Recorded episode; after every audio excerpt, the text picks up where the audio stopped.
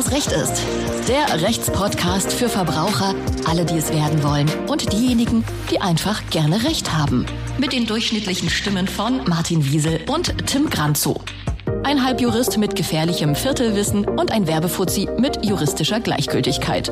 Zusammen sind sie der Staubwedel für die mit Spinnenweben überzogene Rechtsbranche und füttern ihre Zuhörer mit rechtlichem Schokopudding. Alles, was Recht ist. Der Rechtspodcast von Ganze Rechtsanwälte. Herzlich willkommen zum Podcast Alles, was Recht ist. Wir haben den 30. April. Ich bin Martin Wiesel und mit mir im immer noch virtuellen Aufnahmestudio sitzt die bezaubernde Sina Spreen. Hallo Sina. Ja, schönen guten Tag. Und ebenfalls trotz vieler Zuschauerbeschwerden immer noch mit dabei Tim Ranzo. Hi, Tim. Kleiner Spaß. Die Leute lieben dich natürlich, Tim. Ja. Die Ähm, Zuschauer. Wir, Mhm. die, ach, die Zuhörer natürlich. ähm, wir besprechen heute ein Thema, das für die meisten Menschen sehr relevant ist, nämlich den neuen Bußgeldkatalog. Und dazu haben wir einen absoluten Fachmann eingeladen. Und wer das ist, verrät wie immer Tim. Genau, heute bei uns, pünktlich, wie Martin es schon gerade erwähnt hat, zur Veröffentlichung des neuen Bußgeldkatalogs oder auch des Schreckens für alle Autofahrer, Michael Brandt, Fachanwalt für Verkehrsrecht. Er selbst ist seit bald 20 Jahren zugelassener Rechtsanwalt mit eigener Kanzlei in München. Ähm, ja, und arbeitet inzwischen aber auch mit Gansel Rechtsanwälte zusammen. Herzlich willkommen, Herr Brandt. Guten Morgen und grüß Gott aus München. So, ähm, Herr Brandt, wir wollen gar nicht viel Zeit verlieren, weil wir haben natürlich äh, jede Menge zu besprechen. Deswegen äh, machen wir uns gleich ans Werk. Der neue Bußgeldkatalog am 28. April, also quasi gestern, ähm, in Kraft getreten. Ähm, Vorgestern, ja, leider schon. Gestern. Ach stimmt, heute ist ja, Ja, der ja. 30. Heute ist ja schon der 30. Also vorgestern. Und ähm, wir wollen mal kurz über die Änderung sprechen und äh, lassen uns am besten mal mit der Geschwindigkeitsüberschreitung anfangen. Was hat sich denn da getan? Ähm, da haben Sie jetzt gleich den gravierendsten Änderungspunkt aufgegriffen, ähm, Herr Wiesel. Hier hat der Gesetzgeber ganz, ganz deutlich eingegriffen und ähm, kein Wunder, nicht zugunsten des motorisierten Verkehrsteilnehmers, sondern ganz deutliche, ähm, harte neue Maßnahmen. Also hier hat es ja auch schon ganz laute Kritik gegeben. Ein, ein Aufschrei ist durch die autofahrernahe Presse schon gegangen. Ähm, der, der größte Punkt, den man rausgreifen muss, ist immer das Fahrverbot. Das ist ja das, was die Verkehrsteilnehmer am härtesten trifft. Ich bin zu schnell gefahren, erwischt worden und muss dann einen Monat oder manchmal sogar mehrere meine Fahrerlaubnis abgeben. Und hier war die frühere Grenze innerorts bei einer Geschwindigkeitsüberschreitung von 31 kmh oder mehr angesiedelt. Also in dem gehörigen Bereich, wo man wirklich sagt, ja, das ist sicherlich deutlich zu schnell. Das wurde herabgesetzt um auch einen besseren, so heißt es, Fahrradfahrer, Fußgänger und sonstigen Schutz zu erreichen, auf nur noch 21 kmh. Und ähm, wenn man sich jetzt vorstellt, äh, große Berliner Straßen mehrspurig oder auch bei uns in München der Mittlere Ring, eine Bundesstraßen ähnlich ausgebaute Kraftfahrstraße, ja, mit Brücken und Abwägungen, da kann es schon mal dazu kommen, dass man die 21 kmh versehentlich reißt. Und das passiert sehr häufig. Ja, das stimmt. Da muss ich auch mein eigenes Fahrverhalten mal ein bisschen überdenken, weil die, die klassischen äh, 20 drüber so im Schnitt, Mhm. äh, da muss man äh, sich jetzt mal ein bisschen zurücknehmen. Ähm, insofern, ja, also innerorts ähm, 21 km/h ähm, Fahrverbot. Ähm, außerorts, Außerorts wahrscheinlich auch. Ja, hat man es leider auch deutlich verschärft. Ähm, äh, da war die frühere Regelung so gesehen, dass man ab 41 kmh Verstoß ähm, einen Monat Fahrverbot erhalten hat. Was natürlich auch dem geschuldet ist, dass außerorts die Gefährdungslage meistens geringer ist als innerorts. Das hat der Gesetzgeber jetzt drastisch runtergesetzt und zwar noch stärker als im innerörtlichen Bereich. Inzwischen erhalten Sie ab einer Geschwindigkeitsüberschreitung von 26 kmh einen Monat Fahrverbot, 80 Euro Bußgeld und einen Punkteeintrag in Flensburg. Ja, das ist ordentlich auf jeden Fall. Ja, vor allem für Pendler etc., ne, die sehr viel unterwegs sind, ähm, die werden da wahrscheinlich jetzt größere Schwierigkeiten bekommen können. Bleiben wir vielleicht auch bei Pendlern und Leuten, die vielleicht nicht nur innerorts unterwegs sind, sondern auch auf der äh, Autobahn. Ähm, Stichpunkt äh, Rettungsgasse, obwohl Rettungsgasse ist ja auch innerorts zu bilden, ne, wenn irgendwas passiert. Da Korrekt. ist ja auch einiges passiert. Ähm, können Sie uns da auch noch was zu sagen, was sich da geändert hat? Ja, hier hat es auch eine ähm, Verschärfung der, der bußgeldrechtlichen Ahndung gegeben. Aus meiner Sicht auch ganz offen gestanden zu Recht. Ähm, unglaublich, dass es immer noch viele Verkehrsteilnehmer gibt, die sich hier bemüßigt fühlen, entweder nicht mitzumachen oder dann die ganz großen Spezialisten, die auch noch meinen, wunderbar, die anderen bilden eine Rettungsgasse, das Rettungsfahrzeug fährt durch und ich hänge mich hinten dran. ähm, da hat der Gesetzgeber aus meiner Sicht völlig nachvollziehbar gesagt, Freunde, das geht nicht. Frühere Regelung war, ähm, dass es zwar Punkte gab, und, und eine Geldbuße bei unterlassener äh, Bildung der Rettungsgasse. Aber es musste eine konkrete Gefahr oder Behinderung hinzutreten, um ein Fahrverbot verhängen zu können. Das hat man jetzt geändert. Wenn die Rettungsgasse nicht gebildet wird, dann kann schon ein Fahrverbot verhängt werden. Finde ich als Sanktion auch ehrlich gesagt ganz in Ordnung. Und vor allem bei dieser widerrechtlichen Nutzung, also im Hinterherfahren äh, hinter einem Rettungsfahrzeug, gibt es ein Bußgeld, das beginnt bei 240 Euro. Also kann auch erhöht werden, wenn dann noch eine Gefährdung oder ähnliches hinzutritt. Und es gibt automatisiert zwei Punkte und einen Monat Fahrverbot. Sehr vernünftig. Kommen Absolut. Kommen wir mal zu einem Thema, ähm, wo glaube ich am meisten das Geld, äh, den Autofahrern das Geld aus der Tasche gezogen wird. Äh, Parkknöllchen. Da hat sich ja auch einiges getan. Zum einen teurer geworden, zum anderen gibt's jetzt aber auch schon Punkte. Oder irre ich mich da? Richtig. Das ist ein absolutes Novum. Das kannten wir so im Bereich ähm, Falschparken nicht. Die Parkverstöße waren früher immer so diese kleinen Ordnungswidrigkeiten, bei denen man zumeist den äh, Mandanten auch, nachdem er sie erstmal beruhigt hat, ähm, dass sie da ja völlig falsch behandelt worden sind, aber dann auch insofern beruhigen konnte, dass sie keinen Punkteeintrag bekommen und ähm, das halt schweren Herzens zahlen sollen. Ähm, das hat sich geändert. Ähm, sie können insofern bei Behinderung zum Beispiel von Einsatz- und Rettungsfahrzeugen. Also Ihr Fahrzeug blockiert zum Beispiel eine Feuerwehrzufahrt, blockiert den Zufahrtsbereich von einem Krankenhaus oder ähnlichem. Da ist neu aufgenommen worden 100 Euro Bußgeld und damit einhergehend ein Punkt in Flensburg. Also das ist neu. Die, die sonstigen Tatbestände wurden alle von der Bußgeldhöhe her angepasst nach oben, wobei man da sagen muss, die Bußgelder bei uns im, im Hinblick auf Parkverstöße sind ohnehin in einem eher niedrigen Bereich, ja. Aber man hat eben hier gesagt, äh, dass immer mehr Behinderungen aufgetreten sind und das wollte man schärfer sanktionieren. Hm.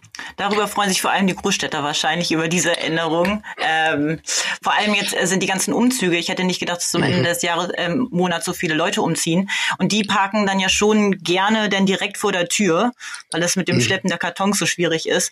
Und ähm, da kann es dann schon dann wahrscheinlich teurer werden jetzt in der Zukunft. Da sollten die Leute aufpassen. Ja, also es wird vor allem auch das Parken oder Anhalten in zweiter Reihe, was man ja wirklich sagen muss, was auch gefährlich ist, ähm, was sie ja. aber eingebürgert hat. Ich beobachte es bei uns tagtäglich. Ähm, das wurde jetzt höher sanktioniert. Das kostet mindestens 50 Euro Bußgeld. Wenn dann vielleicht noch irgendwas dabei passiert, kann auch ähm, die Behörde hier ein höheres Bußgeld verhängen. Hm. Und ähm, es wurde auch jetzt sanktioniert, zum Beispiel das Parken auf einem ähm, I Parkplatz, also diese, diese für Elektrofahrzeuge, die Ladeparkplätze oder auch die, es gibt gesonderte Carsharing-Parkplätze jetzt weil das ja ein größeres Phänomen geworden ist. Und auch da, wenn ich mich hinstelle und nicht hingehöre, dann ähm, kriege ich ein Bußgeld mit 55 Euro. Also da, ähm, Thema Parken hat sich generell viel getan. Ich kann mich noch erinnern, das ist noch gar nicht so lange her. Äh, da konnte man in Berlin im Prinzip es drauf ankommen lassen und das Knöllchen war immer noch günstiger als die Parkgebühren an sich. Ja. Das mhm. äh, hat sich mittlerweile doch schon deutlich geändert.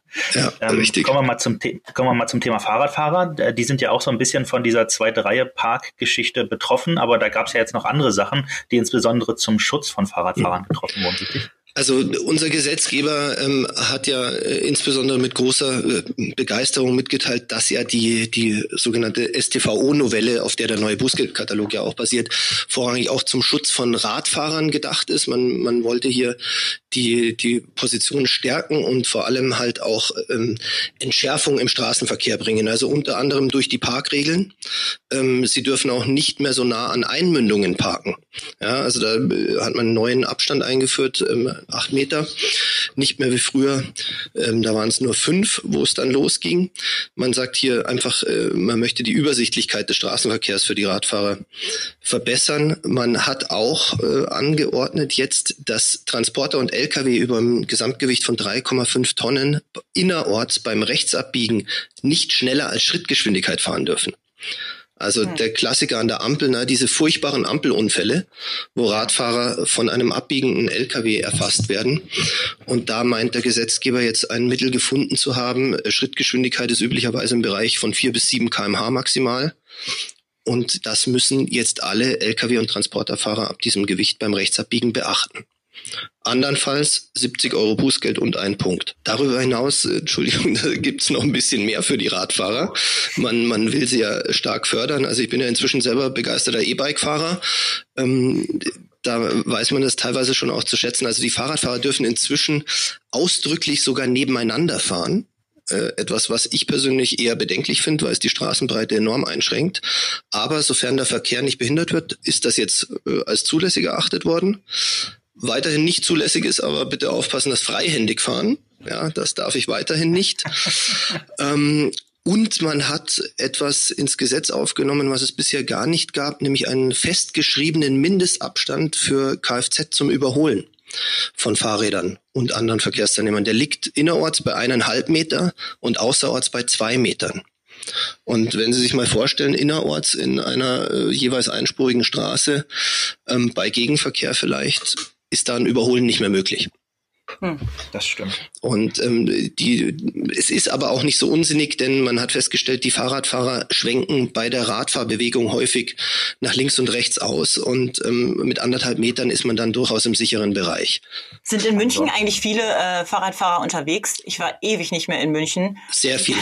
Es hat viel, ja. sehr, sehr, sehr stark zugenommen bei uns. Man hat ähm, teilweise sehr zum Groll von äh, Autofahrern ähm, zweispurige Straßen um eine Spur beschnitten und die als ähm, Radfahr-Sonderspur ausgewiesen.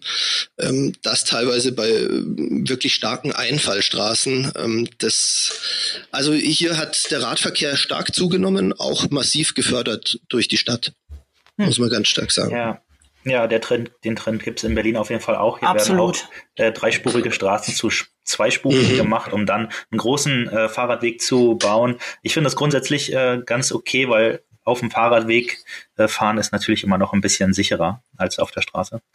Ähm, ich ansonsten, genau, es gab noch die Geschichte mit den Blitzer-Apps. Da gab es, glaube ich, in der vergangenen, äh, in der vergangenen Zeit immer ein bisschen Hickhack, ob das nun erlaubt ist oder nicht. Jetzt ist es wohl klar, oder? Ja, jetzt ist ähm, explizit die Nutzung von Blitzer-Apps gesetzlich verboten worden, sofern Sie ähm, hier irgendein elektronisches Gerät mit einer laufenden App benutzen während der Fahrt, ähm, fällt ein Bußgeld von 75 Euro und ein Punkteeintrag in Flensburg an. Oh. Also es war schon immer untersagt, nur hat man es jetzt gesetzlich auch noch normiert. Der, der Gesetzgeber muss natürlich versuchen, mit dem technischen Fortschritt irgendwie hinterherzukommen. Ja, und das ist natürlich gerade in dem Bereich ähm, Telekommunikation und elektronischer Hilfsmittel schwierig, hat man aber jetzt mit aufgenommen. Ich wollte gerade sagen, es wird ja sehr, sehr schwer sein, wenn man das ähm, als App nutzt, äh, demjenigen das nachzuweisen, oder? Also unter uns gesagt, wenn sie schnell genug sind, bis es zu einer Anhaltung kommt, äh, sehe ich da schon Nachweisschwierigkeiten für die Polizei. Es kommt natürlich darauf an, ähm, wie gut hier die Polizeibeamten geschult sind und wie gut sie den Verstoß dokumentieren. Wenn die natürlich neben ihnen herfahren oder neben ihnen an der Ampel stehen und sehen bei ihnen die, die offene Blitzer-App am Handy, ähm, dann reicht das für eine bußgeldrechtliche Ahndung aus. Ja, die Gerichte sind ja, die so etwas dann verhandeln müssten, sind ja ohnehin immer auf die Angaben der aufnehmenden Beamten angewiesen. Und wenn die das hinreichend plausibel darstellen, ob das der Wahrheit entspricht, lasse ich mal dahingestellt sein, aber es entspricht zumindest ihrer Wahrnehmung, dann reicht das häufig dem Gericht aus. Aber ja, ich sehe es auch als schwierig an, generell das Thema mit der Handybenutzung und so weiter. Ja, ähm, da der, der Nachweis fraglich. Ich denke mit den Blitzer-Apps, dass man wollte es klarstellen, einfach nochmal. Hm. Okay, haben wir noch was auf haben wir noch was vergessen, Herr Bock? Also eine ähm, äh, zusätzliche Neuaufnahme ist die ähm, schärfere Ahndung von unseren sogenannten Autoposern. Ja, ich glaube, das ist ja gerade in Berlin, Kudamm und so weiter. Wenn ich mich an meinen letzten Besuch vor ein paar Jahren erinnere, war ich erstaunt, was da los ist. Ähm, das hat man mit aufgenommen und hat jetzt eingeführt, äh, dass es ein Bußgeld bis zu 100 Euro geben kann und einen Punkteeintrag. Und zwar schon für das sogenannte Verursachen von unnützem äh, oder unnötigem Lärm, Abgasbelastung und äh, äh, wörtlich heißt es dann auch, unnützes Hin- und Herfahren ist innerhalb geschlossener Ortschaften verboten, wenn andere dadurch belästigt werden. Na, also das hat man neu aufgenommen, weil das scheinbar wirklich ein deutliches Phänomen geworden ist. Fällt unter, fällt unter Autoposer dann auch sowas, weil das tritt ja in Berlin leider auch hier und da immer mal wieder auf, ähm, illegale Autorennen? Ähm, ja, nur da haben sie natürlich das viel, viel schärfere Schwert. Ähm, das illegale Kraftfahrzeugrennen ist ja im Strafgesetzbuch aufgenommen worden. Ah, okay. Also da wird immer diese, das Ordnungswidrigkeitenrecht, über das wir jetzt reden, ist ja so quasi das kleine Strafrecht. Also da gibt's immer nur Geldbußen, keine Geldstrafen und also keine wirkliche strafrechtliche Ahndung. Und da hat man gesagt, die Kraftfahrzeugrennen gerade auch eingedenk der äh, furchtbaren Vorfälle in Berlin ähm, mit den ja. getöteten Verkehrsteilnehmern, hat man gesagt, das muss man strafrechtlich sanktionieren und da gibt es einen eigenen Straftatbestand. Also da wird immer hier diese, diese kleinere Ordnungswidrigkeit wird dahinter zurücktreten. Weil die strafrechtliche Ahnung ist natürlich viel, viel gravierender. Ja, die geht über eine massive Geldstrafe bis zu Freiheitsstrafen mit ähm, erheblichen fahrerlaubnisrechtlichen Maßnahmen. Und so soll es auch sein. Äh, absolut korrekt, ja. Ja, genau. So, ich würde sagen, wir äh, schließen die Neuerung im Bußgeldkatalog ab. Ich glaube, wir haben das äh, ganz gut zusammengefasst. Nun ist es ja so, dass die meisten Menschen, würde ich sagen, zumindest vom Gefühl her, äh, ihre Bußgeldbescheide, so sie dann welche bekommen, ähm, bezahlen. Ähm, vielleicht auch deshalb, weil sie gar nicht wissen, wie so ein Einspruch funktioniert und wie dieses Verfahren abläuft und was da alles auf einen zukommt. Und deswegen haben wir uns gedacht, dass wir äh, gerne mal mit Ihnen, Herr Brandt, weil Sie ja nun Fachmann sind und das jetzt wahrscheinlich auch schon hunderte Male durchgemacht haben, einmal den Weg von der Ordnungswidrigkeit ähm, bis zum Einspruch und so weiter einmal durchsprechen. Da würde ich gerne einfach mal äh, als Beispiel darstellen, ich wurde jetzt mit 21 km/h zu viel geblitzt. Ähm, was passiert denn jetzt überhaupt? Also was ist erstmal der Anfang? Womit geht's los? Also ähm, der, das allererste, was natürlich mir sehr wichtig ist als, als Fachanwalt für Verkehrsrecht, äh, bitte niemals Behördenbescheide blind akzeptieren. Ähm, ja. Man kann hier immer wieder Fehler aufdecken und inzwischen ist halt einfach sehr schnell ein Punkteeintrag in Flensburg dabei. Früher durfte man 18 Punkte haben, inzwischen darf man nur noch 8 haben. Und wenn man sieht, für was es alles inzwischen Punkte gibt, die 8 sind schnell erreicht und dann wird die Fahrerlaubnis entzogen und ist sechs Monate mindestens weg. Also insofern lieber mal einen Bescheid mehr überprüfen lassen. Ähm, häufig kann man was erreichen. Jetzt zurück zu Ihrer Frage. Der, der grundsätzliche Ablauf ist so, wenn sie da auffällig werden, dann ähm, ermittelt die zuständige Verwaltungsbehörde, die jetzt hier die Messung durchgeführt hat. Das sind manchmal die Kommunen. Bei uns in München macht die Stadt Messungen, aber auch die Polizei. Es gibt in manchen Bundesländern auch eine zentrale Bußgeldstelle, die dann diese Ahndungen verfolgt. Bei uns in Bayern gibt es eine Zentrale, in Thüringen gibt es eine, in Berlin macht es, glaube ich, der Polizeipräsident als übergeordnete Bußgeldbehörde. Dann wird entweder ein Zeugenfragebogen ausgefertigt und an den Fahrzeughalter geschickt wenn man sich nicht sicher ist, ob der Falter auch derjenige ist, der auf diesem Lichtbild zu sehen ist. Oder aber es wird ein Anhörungsbogen geschickt. Das ist begrifflich ein Unterschied, auf den ich gleich nochmal zurückkomme. Der Anhörungsbogen wird immer an denjenigen geschickt, von dem die Behörde meint, das ist die Person, die den Verstoß begangen hat. Und ähm, an Zeugen für Zeugen gelten andere Voraussetzungen als für einen, einen Betroffenen selbst. Als Betroffener darf ich immer schweigen. Ich muss keinerlei Angaben machen, um mich selber zu belasten oder zu entlasten. Als Zeuge wiederum, und das ist das etwas gefährlichere daran, muss ich Angaben machen, solange mir kein Aussageverweigerungsrecht zur Seite steht. Also zum Beispiel, ich muss mich nicht selber belasten, ich muss auch keinen Blutsverwandten belasten oder Ehefrau, Ehegatten. Ähm, und dieser Zeugenfragebogen dient der Behörde immer dazu, wenn zum Beispiel ein Firmenfahrzeug festgestellt wurde. Die haben ja das Kennzeichen und anhand des Kennzeichens wird festgestellt, wer ist der Halter des Fahrzeugs und dann wendet man sich zunächst an diesen zur Feststellung vom Fahrer. Und äh, Firmen müssen zum Beispiel über ihre Fahrzeuge, über die Fahrer Auskunft geben. Ja. ja. Also dazu ist man schon verpflichtet. Wenn man das nicht macht, kann man durchaus machen, aber das geht einmal gut und dann bekommt man von der von der zulässigen, äh, von der zuständigen äh, Zulassungsbehörde eine sogenannte Fahrtenbuchauflage für Minimum sechs Monate. Dann muss man jede Fahrt erfassen, um in der Zukunft eben sicherzustellen, dass auch bei einem unbekannten Benutzerkreis der Fahrer ermittelt werden kann. So. Das bedeutet also, den Zeugenfragebogen muss man beantworten? Richtig, den Zeugenfragebogen sollte man schon beantworten. Ähm, den Anhörungsbogen selbst, den ich jetzt bekomme, weil zum Beispiel Ihr Fahrzeug ähm, BMH oder BMW ist auf den Herrn Martin Wiesel zugelassen, dann kriegen Sie aller Voraussicht nach direkten Anhörungsbogen. Wenn da irgendwas ist mit einer männlichen Person auf einem Bild und auf den müssen Sie gar nicht reagieren. Steht zwar immer drin, bitte beantworten Sie binnen einer Frist von einer Woche, aber ähm, das müssen Sie nicht machen, da schließt sich keine Sanktion an. Ja, den Zeugenfragebogen hingegen müssten Sie schon beantworten. Ja. Okay. Das so. heißt also, wenn man die beiden, das sind im Prinzip die, die ersten Dokumente, die man gegebenenfalls bekommt. Genau. Und dann kommt der Bußgeldbescheid? Richtig. Ähm, wenn die Behörde dann überzeugt ist, dass sie den äh, Betroffenen ermittelt hat, also Betroffener ist immer derjenige, der diesen Verstoß verwirklicht hat aus Sicht der Behörde, dann wird an denjenigen ein Bußgeldbescheid geschickt. Ja, und ähm, wenn ich den Bußgeldbescheid erhalten habe, spätestens dann ist es sinnvoll, das Ganze zu überprüfen, idealerweise durch eine spezialisierte Kanzlei überprüfen zu lassen. Denn mit Zustellung des Bußgeldbescheids, und da kommt es auf den Tag des Einwurfs oder die, die Übergabe beim Betroffenen an, ähm, läuft die Einspruchsfrist mit 14 Tagen. Wenn die abgelaufen ist, dann wird dieser Bußgeldbescheid rechtskräftig und ich habe die darin ähm, festgesetzten Folgen zu tragen. Und ähm, die Behörden haben dann eine Erleichterung für diese Zustellungsnachweise, weil es ist ja ein Massenverfahren, es werden ja jeden Tag, was weiß ich, wie viele tausende Bescheide ausgestellt. Die werden in diesen äh, beliebten gelben Briefumschlägen zugestellt, diese sogenannte Postzustellungsurkunde. Also wenn man sowas im Briefkasten hat, dann weiß man immer Vorsicht geboten. Entweder ist es irgendwas von einem Zivilgericht oder aber von einer Behörde. Und da steht drauf, wann es eingeworfen wurde und ab diesem Tag laufen die 14 Tage. Und den Umschlag sollte man auch nicht wegschmeißen.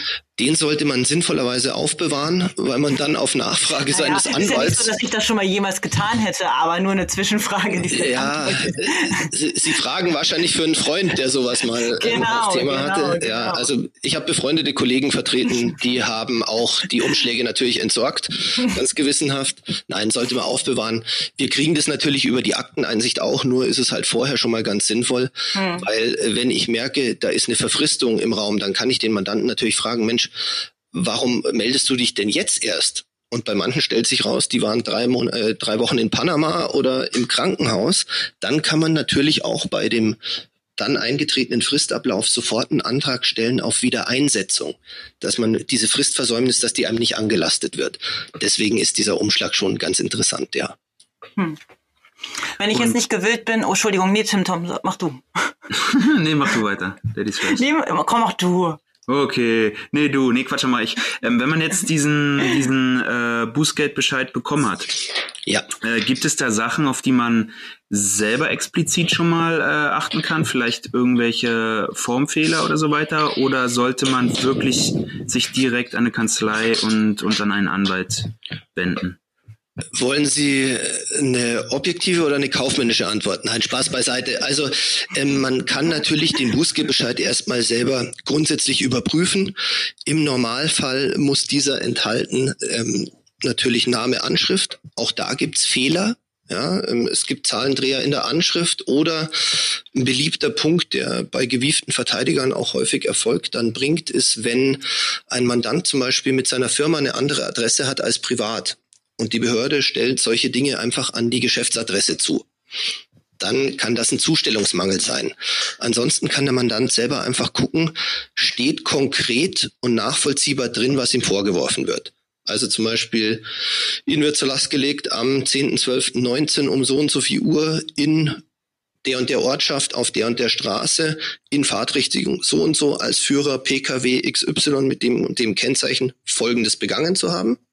Also da erkennt man schon, es muss konkret für sie nachvollziehbar sein, als Empfänger des Bescheids. Was wird mir denn vorgeworfen? Das wird inzwischen eigentlich Land auf Land ab standardisiert korrekt gemacht. Es wird auch noch sofern vorhanden angegeben Geburtsname, Geburtsdatum, Geburtsort. Sowas kann man auch überprüfen. Manchmal gibt es tatsächlich Personenverwechslungen. Hatte ich schon. Und wir hatten große Schwierigkeiten, ähm, das Gericht dann tatsächlich davon zu überzeugen, dass bei identischer Namensgleichheit und auch beides Lkw-Fahrer da doch ein Fehler vorliegt. Also da kann man gucken, gibt es hier Fehler, Namensschreibweise, Geburtsdatum. Nur eines am Rande, ähm, es geistert durch viele Internetforen, Mensch, wenn da irgendwas falsch geschrieben ist in deinem, in deinem Bußgeldbescheid, dann hast du natürlich gleich ein Riesenproblem. Und ähm, Entschuldigung, jetzt ist mir nur gerade hier was runtergefallen. äh, vor allem hat die Behörde ein Problem, weil dann wäre dieser Bescheid unwirksam. Das ist ein grober Irrglaube. Ähm, nur durch einen kleinen Formfehler wird der Bescheid nicht unwirksam. Also da bitte nicht drauf vertrauen, ach, da steht ein, ein falscher Ort drin oder eine falsche Straße, ich brauche nichts machen, das ist eh unwirksam, das ist nicht der Fall. Die Behörde hat sogar noch die Möglichkeit, im laufenden Verfahren diese Fehler wieder zu berichtigen. Also ähm, das bringt einen noch nicht wirklich weiter. Reine Formfehler. Das ist natürlich, das ist natürlich ein guter Hinweis. Wenn ich jetzt den Bußgeldbescheid nun äh, erhalten habe und ich bin aber der Meinung, äh, das stimmt alles nicht mhm. oder wir sind ja hier unter uns, ich hab, möchte es jetzt nicht bezahlen. Mhm. Äh, was, was sind denn meine Optionen? Also ähm, grundsätzlich, wir raten tatsächlich einfach vor dem Hintergrund, äh, dann den Mandanten zu einem Einspruch an und zu einer Überprüfung, wenn ein Punkteeintrag mit dabei ist. Ähm, es ist zwar wiederum kaufmännisch nicht so sinnvoll von mir, wenn ich Mandanten sage, passen Sie auf, hier ist kein Punkteeintrag dabei. Wir brauchen jetzt nicht unbedingt einen Einspruch einlegen, weil es wirtschaftlich keinen Sinn macht. Ja, das Bußgeld ist 50 Euro oder was, zahlen Sie es und es gibt keine Eintragung, haben Sie Ihre Ruhe. Aber wenn ein Punkt dabei ist, dann wäre der richtige Weg zu sagen, man legt einen Einspruch ein, dann ist man im Spiel sozusagen, ja, weil mit der Einspruchseinlegung kann keine Rechtskraft eintreten. Und dann kann ich in Ruhe alles prüfen, kann mir Unterlagen anfordern. Also erster Schritt von uns Anwälten ist natürlich zum einen die Akteneinsicht bei der Bußgeldbehörde anfordern. Da sind die Lichtbilder drin vom Verstoß, idealerweise irgendeine kleine Skizze oder ein Messprotokoll, mit dem ich dann nachvollziehen kann, mit welchem Gerät ist wie gemessen worden, wurde es ordnungsgemäß aufgebaut, eingerichtet etc. Und auf der anderen Seite frage ich natürlich auch zugleich den Punktestand in Flensburg ab. Ja, dass der Mandant da schon mal weiß, was habe ich aktuell denn schon. Ähm, und das macht auch für die Verteidigung durchaus ähm, Sinn, ja, das beurteilen zu können. Ja. Und ja, der, der Schritt danach, nach der Einspruchseinlegung, da passiert erstmal ein paar Wochen nichts.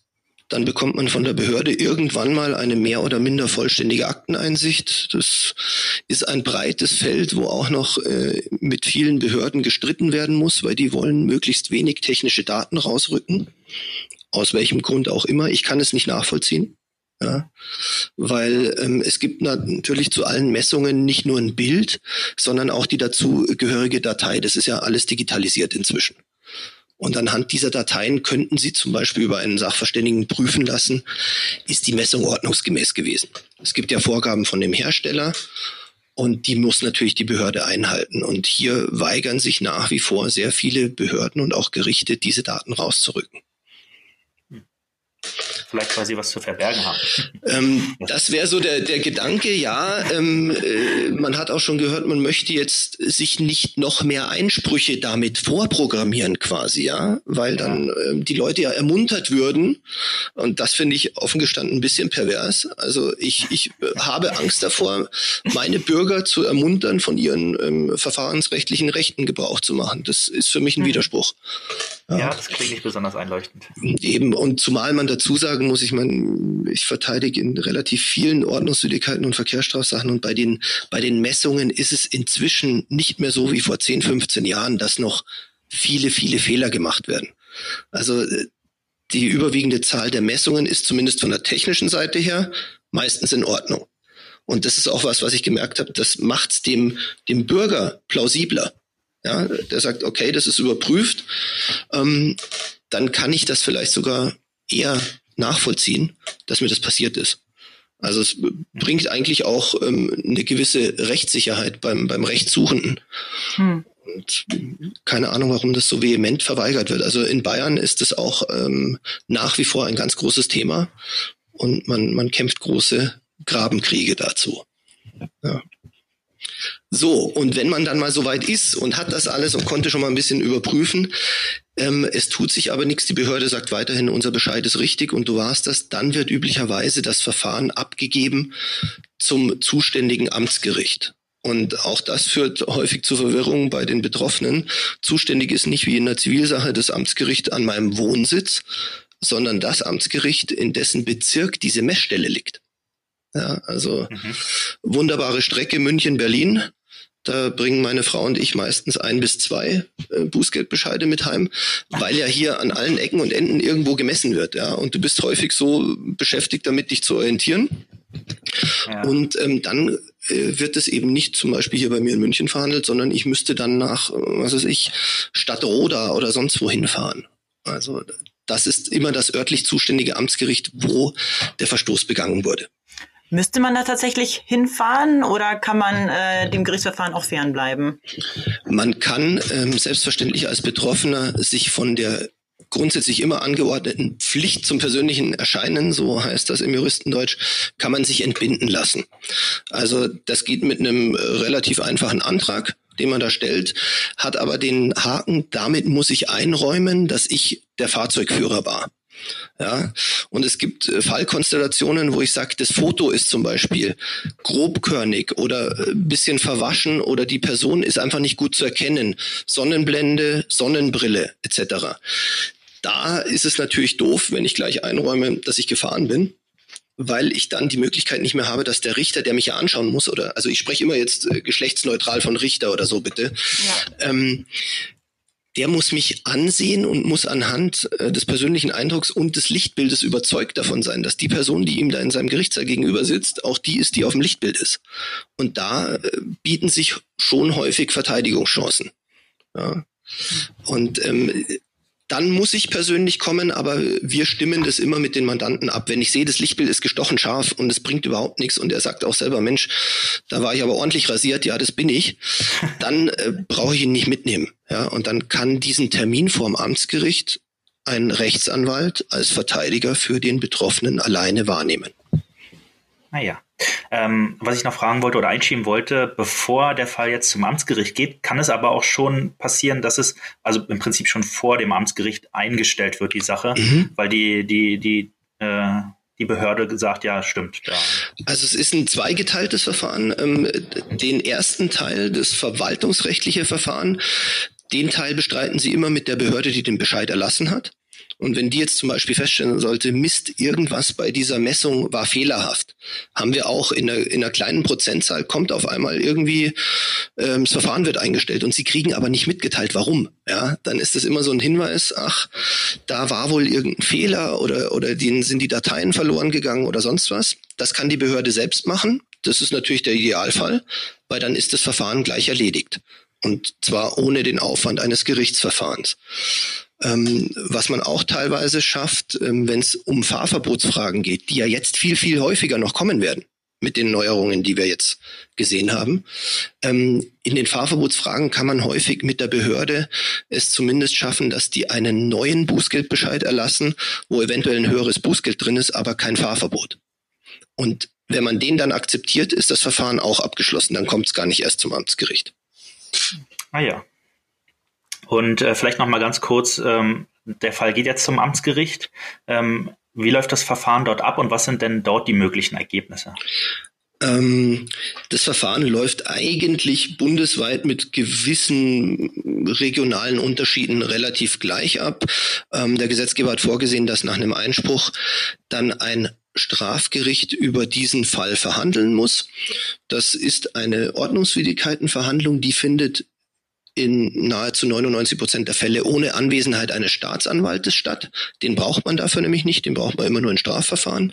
Also der Richter lädt den Betroffenen und seinen Verteidiger, die erscheinen oder auch nur der Verteidiger alleine und dann lädt das Gericht zumeist den Beamten oder kommunalen Mitarbeiter, der diese Messung durchgeführt hat.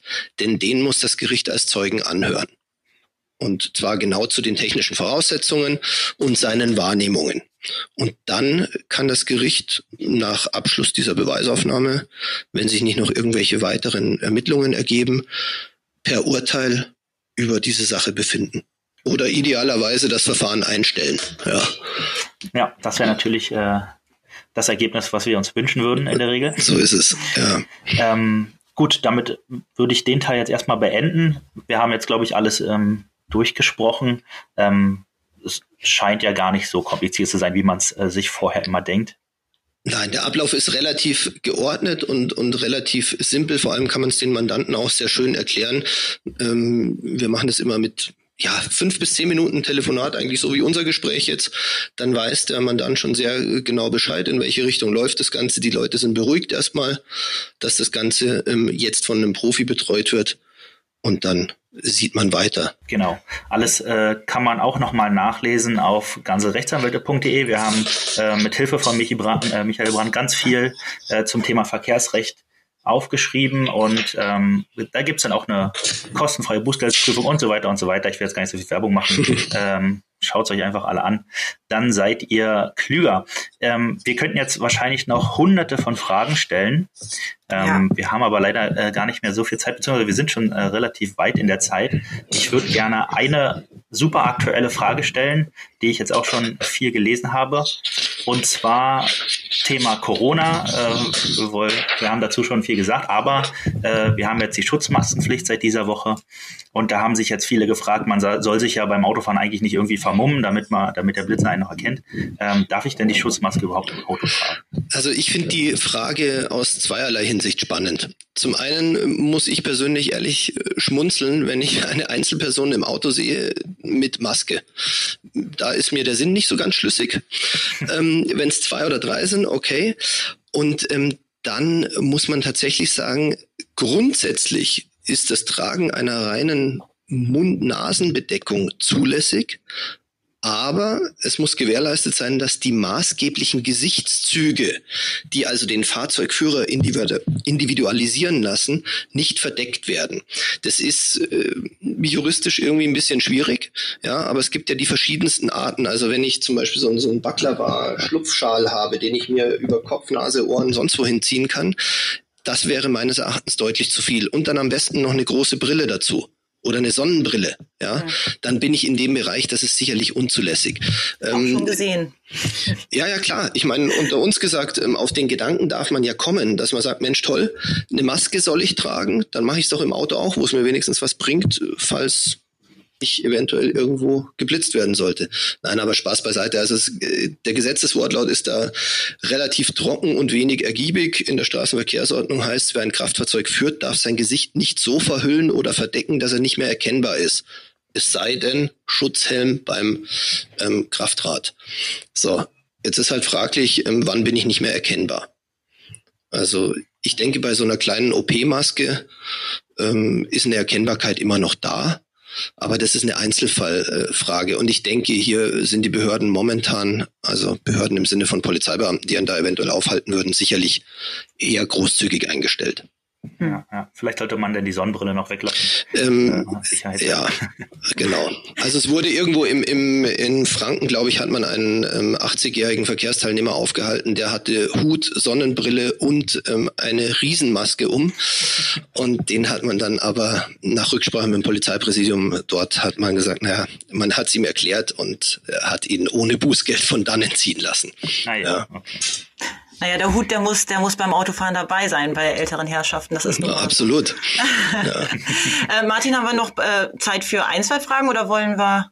Ähm, ich wollte mal Tim fragen. Der, ja. äh, Tim, bist du noch da? Oder? Ich bin da, ich lausche euch die ganze Zeit gespannt. Okay, hast du noch eine Frage auf Lager? Ansonsten würde ich nämlich äh, zur Kategorie übergehen. Äh, nö, lass uns ruhig rüber switchen. Ich habe zwar ein paar persönliche Fragen, aber äh, da also ich hätte auch noch so zehn. Ja, einfach melden. genau, okay, na dann ähm, ähm, beenden wir den super seriösen Teil und gehen zur nächsten Kategorie über, die da lautet. Echte Rechte. Klingt komisch, ist aber so. Ja, echte Rechte, Sina, was hat es denn damit auf sich? Ja, ich habe mal ein bisschen im Internet recherchiert, was für Verkehrsregeln denn noch so weltweit gelten. Und da habe ich ein paar skurrile rausgesucht. Und dann möchte ich doch von Ihnen wissen, Herr Brandt, was Sie davon halten, ob man das vielleicht auch in Deutschland einführen sollte. Okay. Ähm, erster Stop auf unserer Weltreise ist Kalifornien. In Glendale in Kalifornien ist es verboten, aus einem Auto zu springen, wenn dieses mehr als 65 kmh fährt. Bei allen Geschwindigkeiten darunter ist das Herausspringen erlaubt. Was halten Sie davon? Einführen oder lieber in Kalifornien lassen?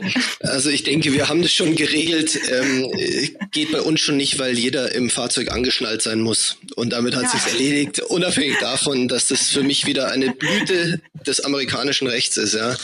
Ähm, manchmal ist man traurig, dass man in Deutschland Rechtsanwalt ist und nicht äh, in diesem wirklichen Land der unbegrenzten Möglichkeiten. Ja, ich schieße noch ein, äh, eine Sache hinterher. Wir bleiben in den USA äh, in Tennessee.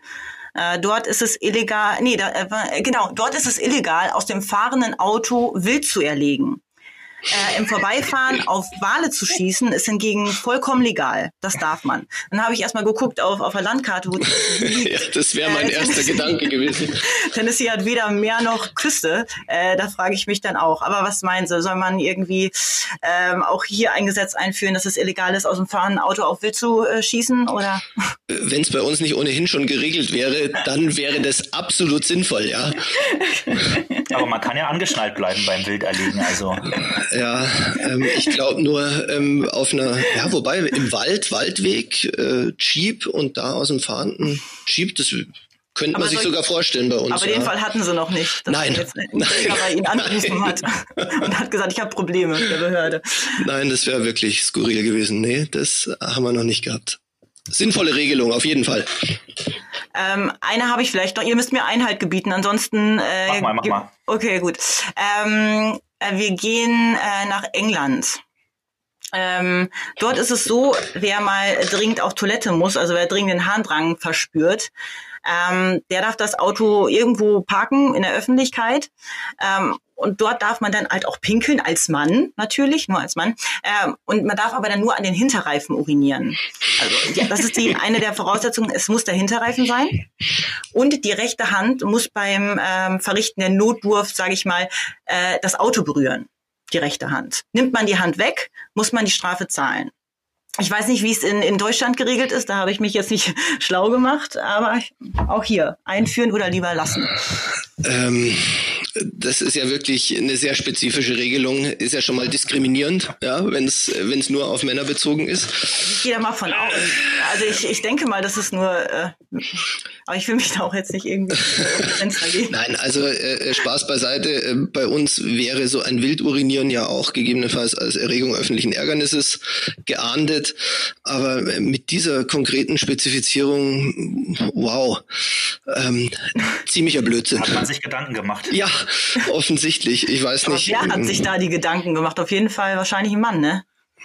Da ein Rechtshänder, ein Rechtshänder. Ob da ein, ein Sinn hintersteckt, dass man seine Hand am Auto haben muss? Die rechte Hand vor allem. Es müsste ja dann Linkshänder sein denke ich mal. Ach so. Ja, weil ja, wenn die rechte Hand am Auto lehnt. Ja, also. ja okay, gut. Ja. Ähm, vielleicht noch eins, äh, die gar nicht, äh, wo ich denke, da steckt gar nicht so viel Komik hinter. Da könnte man vielleicht drüber äh, diskutieren. Äh, in Bosnien-Herzegowina ähm, gilt es für Führerscheinneulinge unter 23 Jahren, äh, die weniger als ein Jahr ihren Führerschein besitzen, die dürfen nicht zwischen 23 Uhr und 5 Uhr morgens ähm, Auto fahren. Äh, das ist denen ja, das ist hm. denen nicht erlaubt, nachts Auto zu fahren. Äh, halten Sie das für sinnvoll, äh, da eine Altersbeschränkung einzuführen? Also grundsätzlich finde ich sowas bei Fahranfängern gar nicht so verkehrt, weil die Uhrzeit A, ist man müde, B, erhöht sich natürlich das Risiko, dass die jungen Leute vielleicht irgendwo unterwegs waren und dann auf dem Rückweg von der Disco oder sonst wie. Ähm, nur glaube ich, die Altersgrenze 23 schwierig. 23, ja. ja. also das mhm.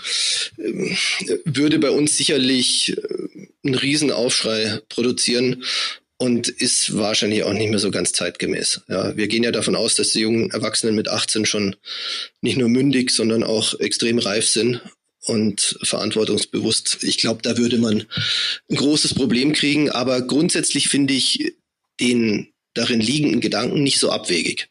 Ja. Also. Okay. Sina, hast du noch eine? Oder? Ein, komm, einen hau ich noch raus. Der muss. Na komm, eine noch. Äh, wir müssen aber wieder in die USA. äh, äh, wir sind in Minnesota. Ähm, dort ist es so, wenn man einen Gorilla dabei hat, dann darf man den nicht in, irgendwie in den Kofferraum sperren, der muss auf dem Beifahrersitz Platz nehmen. Wenn er auf der Rückbank sitzt oder so, oder keine Ahnung, woanders, dann drohen Strafen. Ich weiß nicht, wie das in Deutschland geregelt ist. Da müssen Sie mich auch noch mal aufklären, wenn man mit einem Gorilla unterwegs ist. Äh, ich überlege gerade, wie groß das Auto sein muss, um einen ausgewachsenen Gorilla in das Auto auf dem Beifahrersitz zu kriegen. Ja. Also in den USA, gut, dann mag das vielleicht eher sein. Nein, ähm, also bei uns wäre ja ein, ein Gorilla, wenn ich den überhaupt haben dürfte, was ich nicht weiß, tierschutzrechtlich, ich glaube, das darf ich schon nicht. Er wäre ja nicht in dem Fall so als Tier zu behandeln, sondern als Ladung. Ja, und, Mhm. und äh, das im Fahrzeug befindliche Tier ist Ladung und die müssen sie ordnungsgemäß gesichert haben. Jetzt kommt halt die nächste Frage, wie sichere ich denn so einen ausgewachsenen Gorilla? Passt da der, der Sicherheitsgurt? Bleibt er da brav sitzen und liest eine Zeitung? Oder wie, Ja. wie stelle ich mir das vor? Ne? Vor, vor allem ein Gorilla ist auch gefährlich. Der zerfleischt einen. Also der, wer will den dann auf dem Beifahrersitz? Äh, naja, gut. Äh, Ja, Das bleibt da müssen wir vielleicht USA. mal in der Gorilla-Ladungsverordnung nachschauen. Ja. Ja, genau. Und welche Schutzvorrichtungen Okay, da gewählt werden müssen, ja. ja. Super, Sina, das, äh, das waren sehr schöne Beispiele, fand ich. Ne? Ähm, ja, insgesamt ähm, fand ich, war es eine super coole Folge. Ich habe viel dazugelernt. Ähm, Herr Brandt, vielen, vielen Dank Sehr gerne. fürs äh, Dabeisein und weil Tim sich heute so zurückgehalten hat, hat er heute die letzten Worte. Ähm, danke, Martin. äh, ich äh, gebe aber gleich an Sina ab, die da welche vorbereitet hat. Ich habe wieder gar nichts vorbereitet. Danke. Äh, das zieht sich jetzt einfach durch die ganzen Folgen. Ich habe nichts vorbereitet, aber ähm, äh, Herr Brandt, ich muss Sie später nochmal anrufen, weil es sind bei mir jetzt noch 20 Fragen offen. Sehr ich, gern. Auch ich, also ich muss für einen Freund fragen. Selbstverständlich. Äh, viel passiert. Äh, ähm, ja, ansonsten, es hat mir sehr, sehr viel Spaß gemacht. Und ja. Martin, Tim Tom, wollt ihr noch was sagen? Ne, ich habe die ganze was Zeit vorbereitet? Ich, ich, ich, ich wollte nur mal sagen, ich war so schweigsam, weil ich die ganze Zeit mitgeschrieben habe nebenbei, ja. Also Für einen Freund. Okay, äh, nee, für, mich, für mich, für mich. Nein, nein, ich habe für mich mitgeschrieben. okay, an die Hörer da draußen, bei denen ebenfalls noch Fragen offen geblieben sind, gerne eine E-Mail an podcast.gansel-rechtsanwälte.de oder wie ich schon sagte, einfach äh, auf der Internetseite gansel-rechtsanwälte.de nachlesen. Gerne diesen Podcast hier abonnieren und liken und was man sonst noch alles damit tun kann. Ansonsten bleibt mir nichts anderes übrig, außer Tschüss zu sagen. Bleibt gesund und viel Spaß noch. Tschüss. Tschüss. Tschüss, vielen Dank. Alles, was Recht ist. Der Rechtspodcast von ganze Rechtsanwälte.